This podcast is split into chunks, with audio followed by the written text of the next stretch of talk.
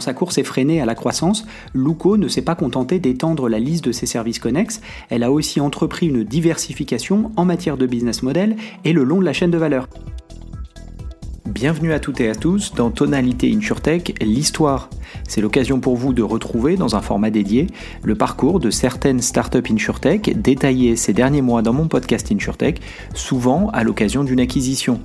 Et si vous ne le connaissez pas déjà, le podcast complet revient chaque mois sur l'innovation et la technologie au service de l'assurance.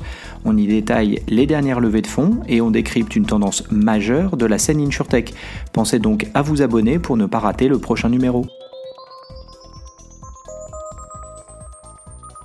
À l'aune de l'été 2023, mi-juin exactement, Luco était racheté par l'assureur anglais Admiral Group. Mais connaissez-vous vraiment toute l'histoire de cette start-up emblématique de la scène InsurTech en France? C'est ce que vous allez découvrir ou redécouvrir, puisqu'on retrace ensemble son parcours depuis son lancement il y a quelques années à son rachat récent. Vous écoutez le premier épisode de cette histoire qui rappelle les débuts de Luco, détaille son equity story, analyse sa croissance commerciale et se plonge dans son évolution produit. La société Luco est officiellement créée en février 2018. Elle se positionne au départ sur la thématique de la domotique, prévoyant de développer des objets connectés permettant par exemple de suivre la consommation électrique ou de détecter d'éventuelles fuites d'eau. Très vite, elle fait le lien avec le monde de l'assurance et tout en gardant ce projet d'objets connectés, se lance officiellement dans l'insurtech en vendant de l'assurance habitation. Elle démarre avec un statut de courtier et ses premières polices d'assurance sont portées par des acteurs historiques de l'assurance comme Wacam, encore appelée la Parisienne à l'époque, ou Suisse comme elle l'indique d'ailleurs sur son site internet. Très vite, Luco annonce une première levée de fonds en mai 2018, quelques mois seulement après sa création. D'un montant de 2 millions d'euros, cette levée est réalisée auprès de Kim Aventure, le fonds d'amorçage de Xavier Niel, d'Evolem, le véhicule d'investissement du fondateur d'April, et de plusieurs business angels issus de l'assurance. À cette occasion, elle dévoile son modèle économique de manière transparente. Je cite le communiqué de presse de l'époque, 30% des cotisations sont prélevées pour gérer les sinistres. Les 70% restants sont placés dans un fonds commun servant à dédommager rapidement les assurés en cas de sinistre. En fin d'exercice, le solde de cette cagnotte est reversé à l'association caritative choisie par l'assuré, Fin de citation.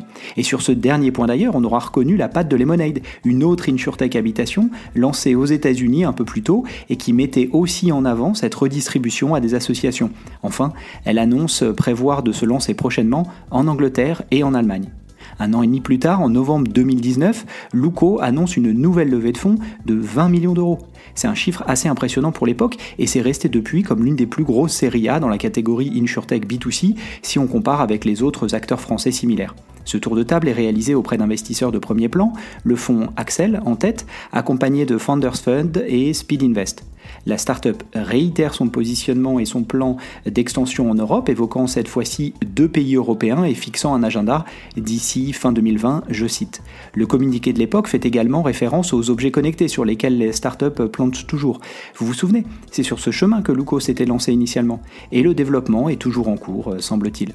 Quelques mois plus tard, en décembre 2020, soit un an seulement après sa dernière levée, Luco annonce un nouveau tour de financement, encore plus important cette fois-ci, 50 millions d'euros.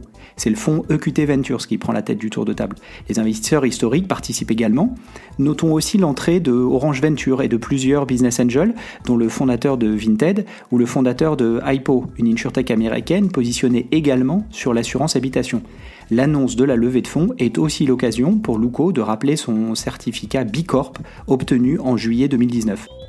Cet enchaînement fulgurant des levées de fonds nous amène tout naturellement à nous pencher sur le développement commercial de la startup. Et là encore, les chiffres montent vite. À l'occasion de la série A de novembre 2019, Luco annonçait couvrir 20 000 clients. Cela reste encore aujourd'hui la fourchette haute du benchmark InsurTech en France, 18 mois seulement après son lancement. Un an plus tard, à l'occasion de sa série B, Luco annonce couvrir 100 000 clients. Encore 12 mois plus tard, nous sommes fin 2021, c'est la barre des 200 000 clients qui est franchie. Enfin, Luco double encore son nombre d'assurés l'année suivante et annonce fin 2022 couvrir 400 000 clients. Ça reste l'une des croissances les plus importantes en France et même en Europe, où seul GetSafe annonce des chiffres similaires avec un positionnement B2C identique mais une offre plus variée. GetSafe propose en effet de l'assurance auto, vélo ou chien et chat en plus de l'assurance habitation. En parallèle de son acquisition directe, notamment via des publicités sur les réseaux sociaux ou même en physique, dans le métro parisien par exemple, Luco se lance très rapidement dans les partenariats et fait quelques annonces très emblématiques.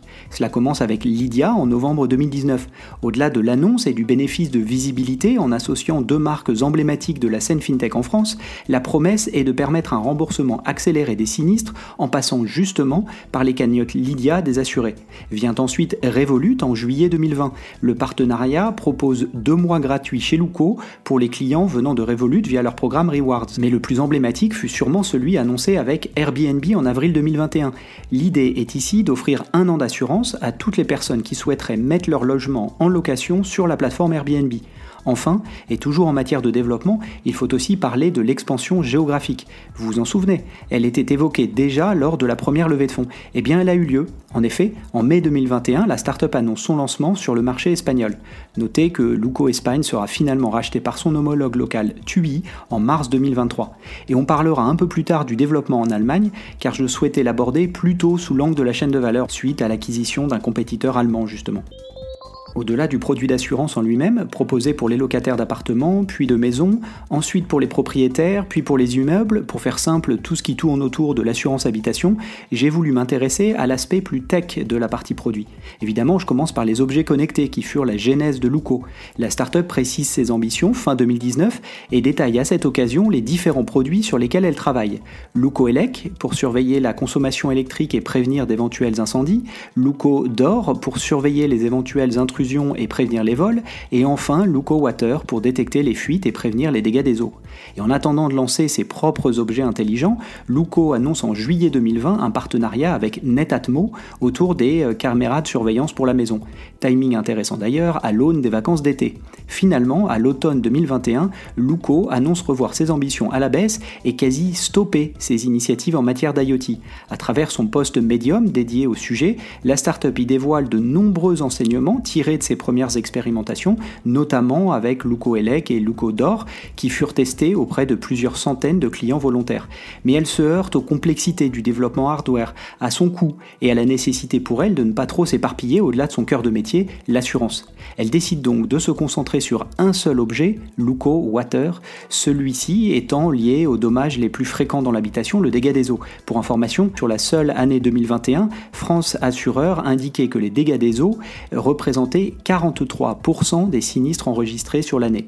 Et en juin 2022, Luco annonce officiellement le lancement de son capteur Water. Son application permet de suivre la consommation de l'eau en temps réel sur la semaine ou sur le mois. Et justement, penchons-nous sur son expérience mobile car au fil du temps, Luco a lancé plusieurs services additionnels, toujours autour de l'habitation évidemment, mais qui vont plus loin que le seul besoin d'assurance. Il s'agissait clairement d'une déclinaison du concept d'écosystème de services dont on parle si souvent dans l'assurance, euh, je me risquerais même à utiliser le terme de super app. En effet, au-delà de permettre de souscrire en ligne, puis d'avoir accès à toutes les informations de son contrat, voire de les mettre à jour, le service de Luco s'est enrichi de services connexes. D'abord en octobre 2020. Luco annonce un service de téléconsultation pour la maison. Si le concept se démocratise alors dans la santé, il s'agit là d'une première, il me semble.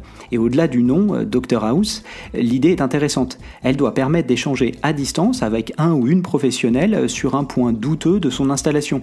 Si vous avez un doute sur une prise de courant, un joint de canalisation ou autre, vous pouvez le montrer et qualifier ainsi le besoin d'intervention. Cela a pour but de prévenir des dommages mais aussi des coûts, car une simple intervention guidée à distance peut parfois suffire à éviter le pire.